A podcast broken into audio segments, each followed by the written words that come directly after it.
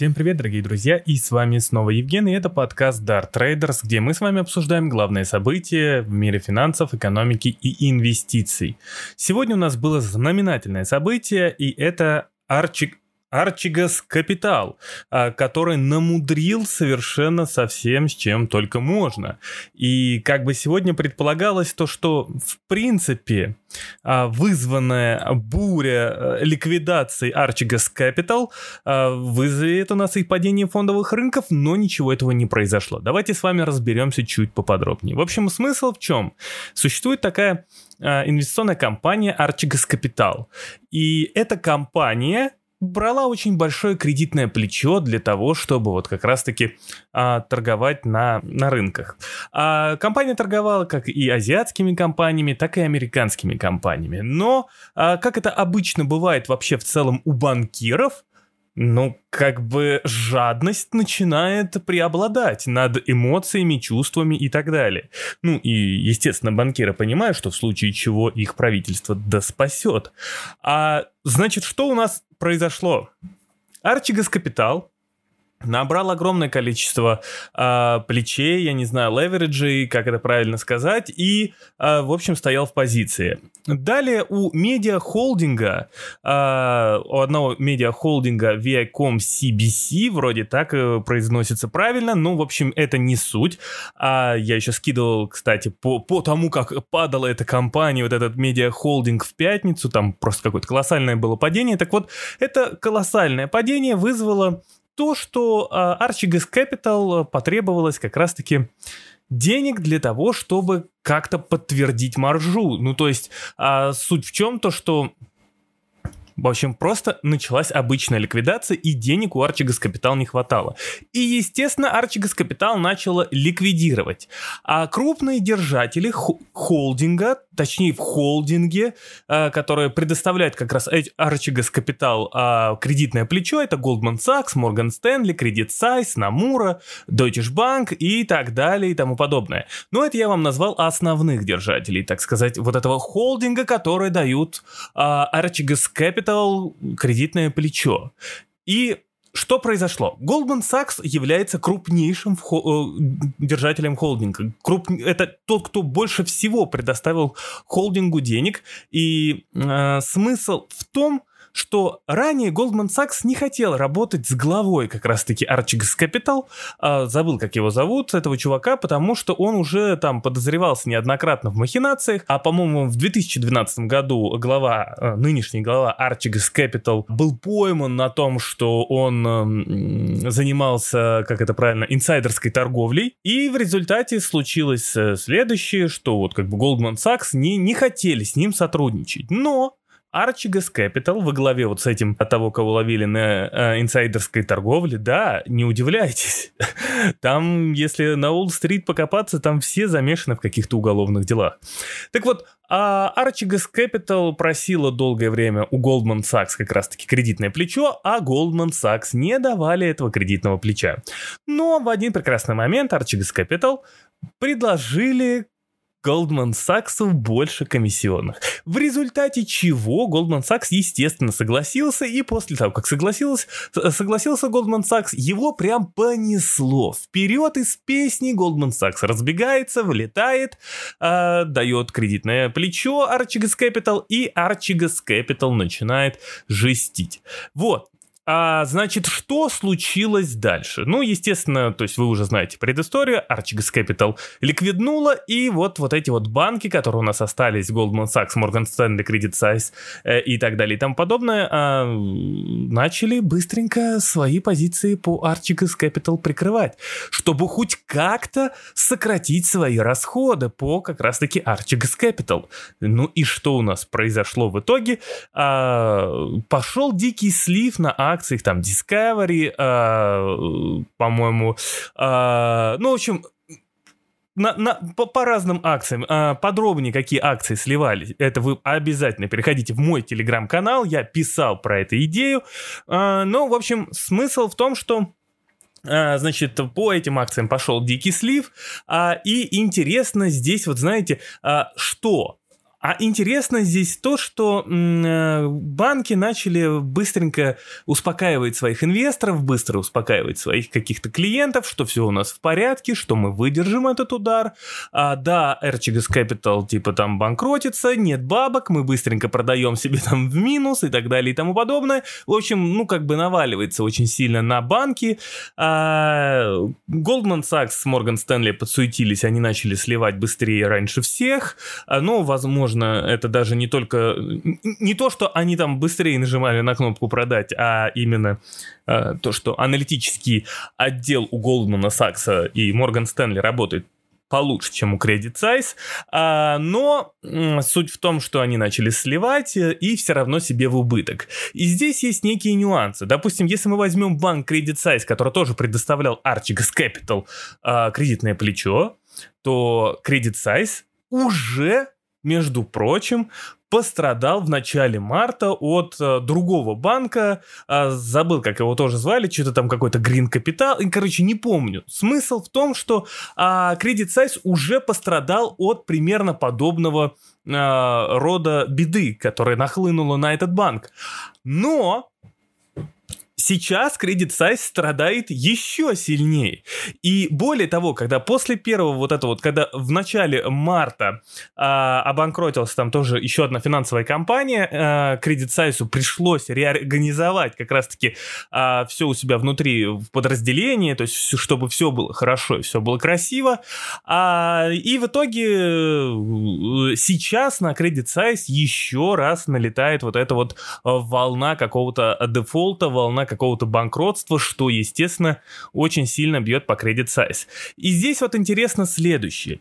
А, интересно здесь то, что мы с вами, по-моему, только на прошлой неделе как раз-таки я вам писал одну идейку, в которой я вам рассказывал про то, что э, когда Джанет Йеллен с э, Джеромом Паулом сидели, э, так сказать, перед Сенатом и отвечали на их вопросы, э, тогда Элизабет Уоррен, сенатор от демократов, спросила Джанет Йеллен по поводу BlackRock. Ну, типа, а, Джанет Йеллен, а ответьте-ка мне, пожалуйста, а вот не нужно ли нам следить за такими крупными компаниями, как BlackRock? Потому что BlackRock огромная инвестиционная компания, и она может просто взять и, и обрушить всю финансовую систему, на что Джанет Йеллен начала быстренько уводить в сторону этот разговор, говорит, что тут BlackRock ни при чем, тут в целом нужно как-то вот э, смотреть на ситуации сверху, бла-бла-бла-бла-бла-бла-бла. Ну, подробности подробности читайте обязательно а, в моем телеграм-канале. А, но смысл здесь в чем? То есть главный тезис. Главный тезис то, что а, разговоры то есть раньше как было? В принципе, инвести... инвестиционные компании никак э, не вызывали какого-то вот, ну, знаете, э, страшного чувства, что, мол, если схлопнется эта инвестиционная компания, может и схлопнуться вся финансовая система. И вроде бы вот как бы вот есть BlackRock, BlackRock ну вот, ну, ну, ну и чего? Ну есть, ну инвестирует, ну это же не банк, ничего там страшного не будет. Вот, примерно так говорили они. И здесь здесь вот у нас, пожалуйста, вам пример. Это как, знаете, маленький звоночек. Archegos Capital как раз-таки вот и есть тот самый маленький звоночек, который говорит нам о том, что если рухнет какая-то э, инвестиционная компания, она может принести довольно-таки серьезный вред как раз-таки банкам, которые дают э, свои денежки, э, предоставляют кредитные плечи вот этим вот инвестиционным компаниям э, за хорошенький процент. И понимаете, то есть тут жадность начинает преобладать. И инвестиционные компании это не просто уже какие-то там просто фонды, я не знаю, и так далее. Это уже то, что может действительно обрушить финансовую систему. А сколько денег в BlackRock, то есть это крупнейший фонд, то есть действительно, если что-то случится с BlackRock, ребята, это будет намного сильнее, чем удар а, при банкротстве Lehman Brothers, понимаете, в 2008. Потому что, а, ну посмотрите, какие кредиты, сколько денег для кредитного плеча, э, для кредитных плечей занимают эти инвестиционные банки. И понимаете, а, тут, тут вообще может быть просто цепная реакция идти. А, грубо говоря, вот еще какой-нибудь вот такой вот провал, он мог бы спровоцировать схлопывание другого какого-то инвестфонда, который тоже играет с плечами. Понимаете? То есть вот, вот это вот резкое падение, когда банки начали быстро избавляться от акций, то есть они могли повредить и другие инвестфонды. И более того, мы с вами еще не знаем, насколько сильно RCGS Capital заразил всю финансовую систему и что может дальше быть. Но Прикол в том, что сегодня, в принципе, рынки, а именно S&P 500, если мы посмотрим на него, открылся, ну, прям хорошо, все растет, все зелено и все классно.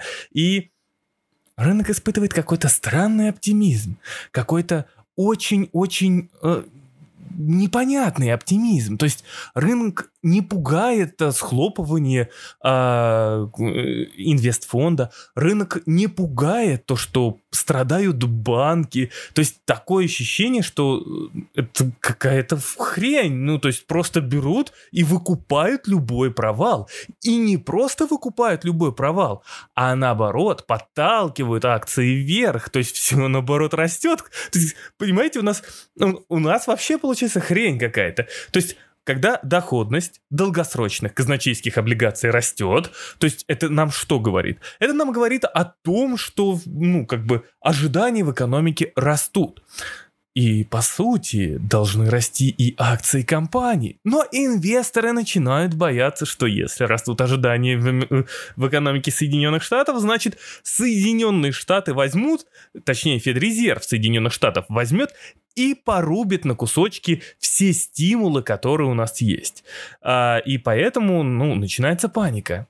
А вот когда у нас наоборот все хреново, то есть когда наоборот у нас вот есть вот какое-то подозрительное вот это вот схлопывание всего, когда у нас падают инвестфонды, когда у нас банки пытаются успокоить инвесторов и говорят, у нас все в порядке, ну да, мы потеряли, возможно, даже полугодовую прибыль, но ничего страшного.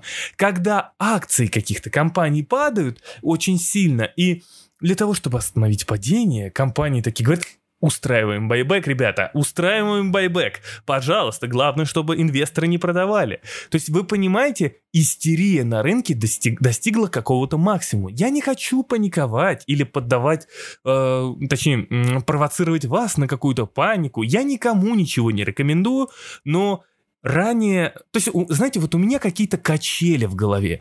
То есть иногда я так смотрю, ну, думаю, ну, блин, вот сейчас логично, чтобы все росло, потому что все-таки все заливается деньгами, вроде бы экономика растет, все вроде бы хорошо. Но когда происходят вот такие вещи, которые максимально противоречивые друг другу, я уже перестаю верить вообще во что-либо. То есть мне уже кажется, что рынок на грани чего-то такого глобального. То есть, понимаете, вот когда вот такие вещи происходят, во мне еще больше начинает а, подогреваться вот это вот а, страх, или даже не страх, а как это правильно сказать, ожидание какого-то крупнейшего финансового кризиса. То есть э, это реально все как-то неправильно, так не должно быть. Вот. И поэтому, поэтому мы с вами у, пристально наблюдаем за тем, что происходит. Естественно, я вас держу в курсе того, что происходит, особенно вот с этой ситуацией, потому что, как мне кажется, это еще не конец. Еще определенно что-то да будет. Что-то такое, что взорвет наши мозги с вами. Но, знаете, а, вот забыл еще кое-что отметить. Самая опасность здесь в том, что а, если случится какой-то вот такой финансовый кризис, как типа в 2008, если случится что-то такое, когда нужно будет типа срочно поддержать банки деньгами, потому что они начнут вот схлопываться примерно как Lehman Brothers, а вот просто подумайте о том, что сейчас уже Федрезерв, правительство предоставляют а, экономике огромное количество стимулов, огромное количество денег,